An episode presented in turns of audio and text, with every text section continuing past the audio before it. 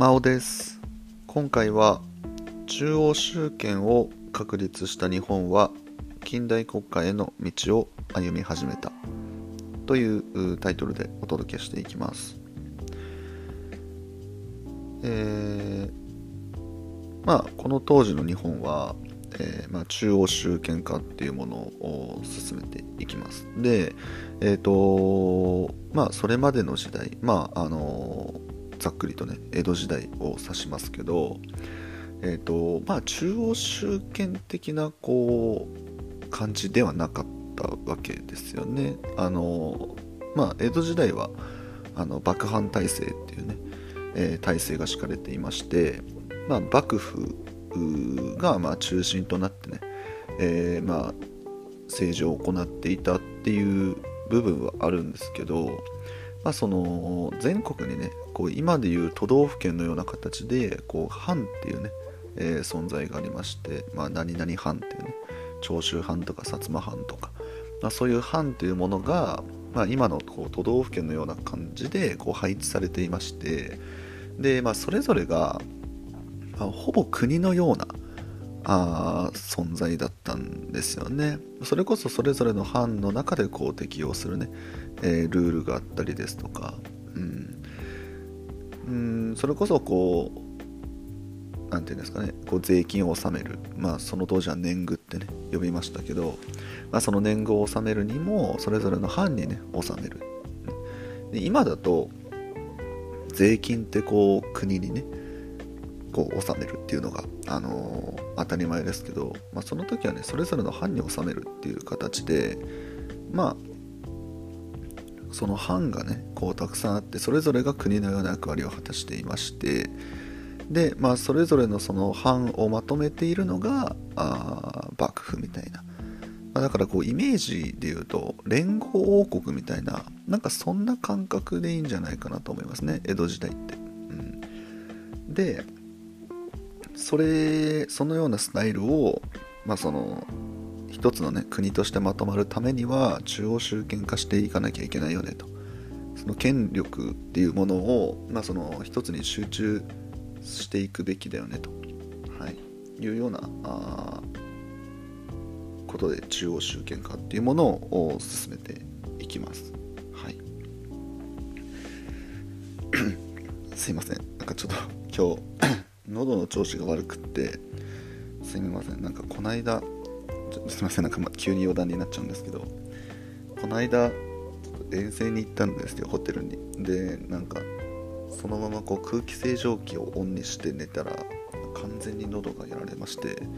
空気きれいにしたつもりが 喉をやられるっていう ちょっとよくわかんない状態になってしまってすいません。ちょっとお聞き苦しい部分が今回はあるかもしれません。申し訳ないです。はい。えっ、ー、とはい。という形でね、えー、中央集権化っていうものを進めていきます。でまあ、一番最初に、まあ、その中央集権化していきますよっていうね、えー、形でこう出されたものが五箇条の御正門というものです。で、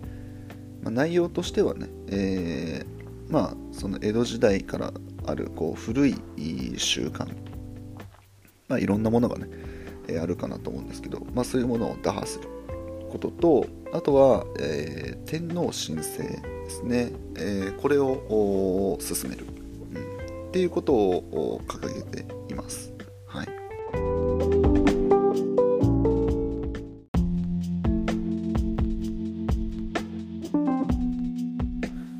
はい、で、えっ、ー、とまあこうイメージで言うとお、まあ、このような形でこう、ね、政治を進めていきますよっていうふうなこうざっくりとした方針を、まあ、こう掲げたイメージでその具体的にこういうことしますよこういうことしますよっていうふうなことを書いたっていうよりかはなんか方針をね、えー、まあ国民に伝えたっていうなんかそんなようなあイメージだと思ってください。はい、でえっ、ー、とまあ今ねその五箇条の御正門がそのまあ全体像をこう掲げたっていうね、えー、いうことを言ったんですけどそれをもっとこう具体的なね、えー、施策ですね。こういうふうな政治やっていきますよこういう政策やっていきますよっていうふうなのを言ったのがごぼうの刑事っていう、まあ、そんなようなイメージです、うん、だから五箇条のご正門がこうなんか方針をね、えー、掲げたでごぼうの啓示が、まあ、それをもっと具体的にしたものを、まあ、国民にね、えー、伝えたっていう、まあ、そんなようなね、えー、イメージで思ってください。はい、で、えーと、このごぼうの啓示に関してはですね、えーとまあ、幕府の時のその、まあ、政策その民衆に対しての政策と、まあ、内容としてはほぼ変わらなかったそうで、うん、大きく変わるところは特になかったそうです。はい、で、えー、あとはですね、えー、この時代年号が変わっています。えー、慶応という年号だったものが、え明治という年号に変わっています。ですのでこの中央集権化を進めたっていうのはね、え新政府まあ、この当時ね政府って呼ばれるものがこうかっちりできていない状態ですけど、まあ、その後のね、えー、新政府となる人たちが進めているっていうね、えー、ものなんです。はい、でまあここでね、えー、明治時代がねこうここから明確に始まっていくっていうことです。でえっ、とまあ、今の時代ですとそのその時の天皇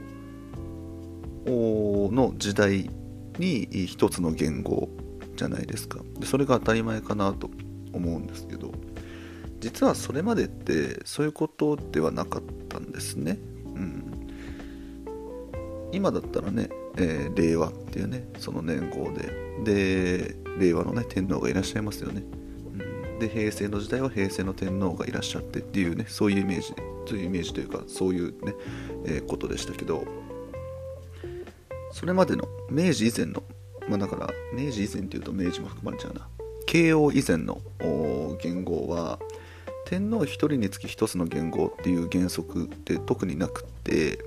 コロコロコロコロ元号って変わってたんですよ。で、まあ、どういうタイミングで変わってたかっていうとそれこそこうちょっと世の中の流れ悪いから流れ良くしたい時みたいな。うん。大きい台風があって大きな被害を受けたので年号を変えますとか大きい地震があったので年号を変えますとかそのなんか自然災害で変えたりですとかあとはこうね感染症の流行とかなんかそういうもので変えたりとか何かこうちょっとしたきっかけがあるとちょっと流れ悪くなりそうだから年号変えますかみたいな感じで変えてたそうなんですね、まあ、だから日本って年号たくさんあるんですけどそうで、まあ、それをその天皇1人につき年号1つっていう、まあ、これをね一世一元って言ったりするんですけどこの原則が定められたのもこの時からです。はい、で、えー、あとは、えー、江戸がね東京という名前に改名されました。すいません。さっき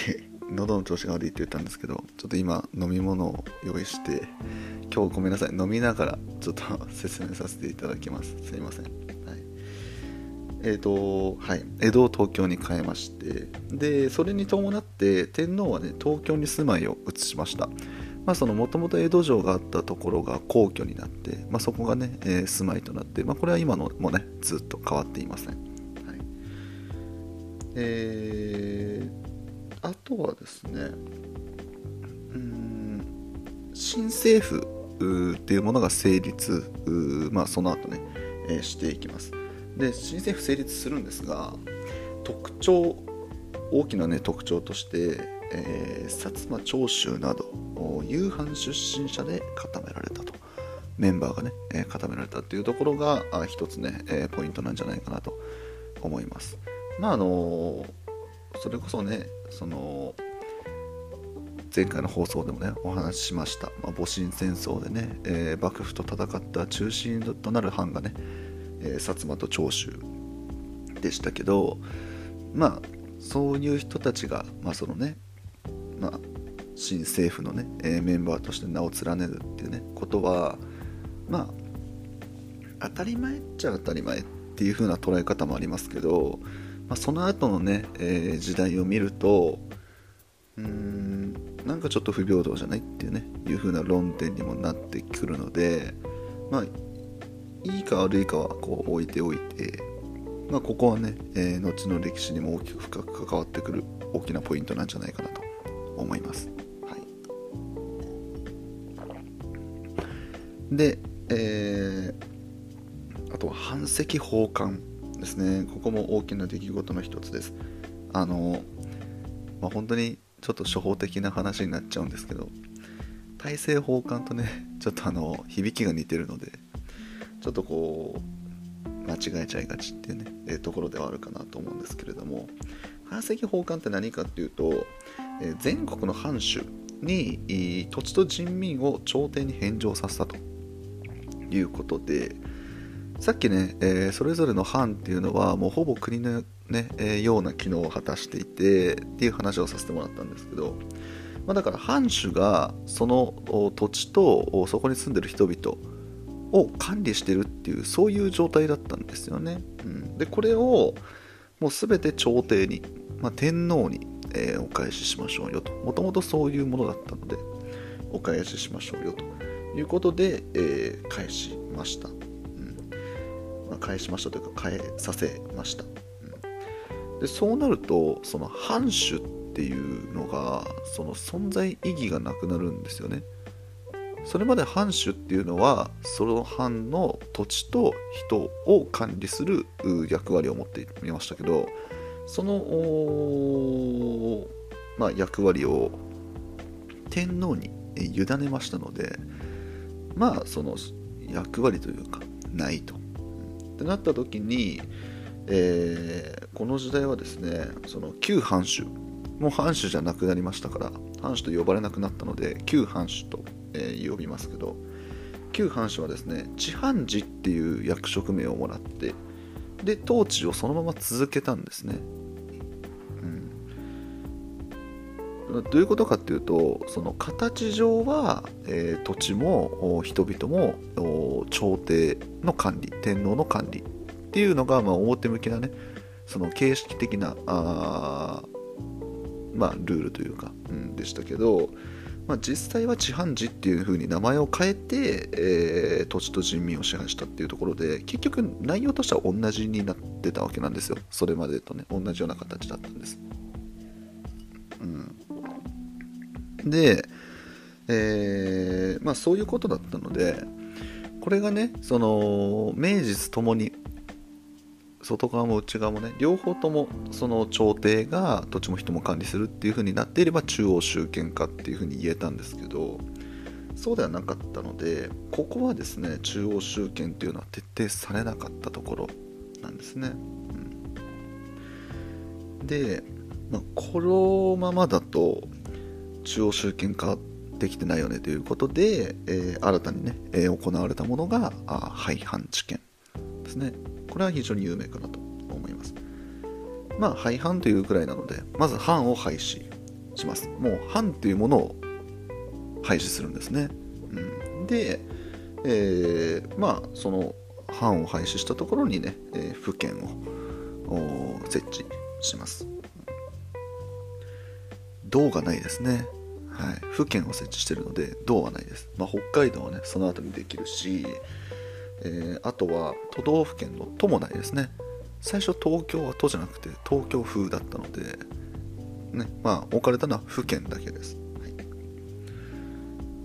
で、えー、まあ藩が廃止されると地藩寺の存在もいらなくなるわけなんですよね、うん、でこの地藩寺はですね罷免されます。あの首ですね、うん、リストラというか。はい。です。でその代わりに中央から、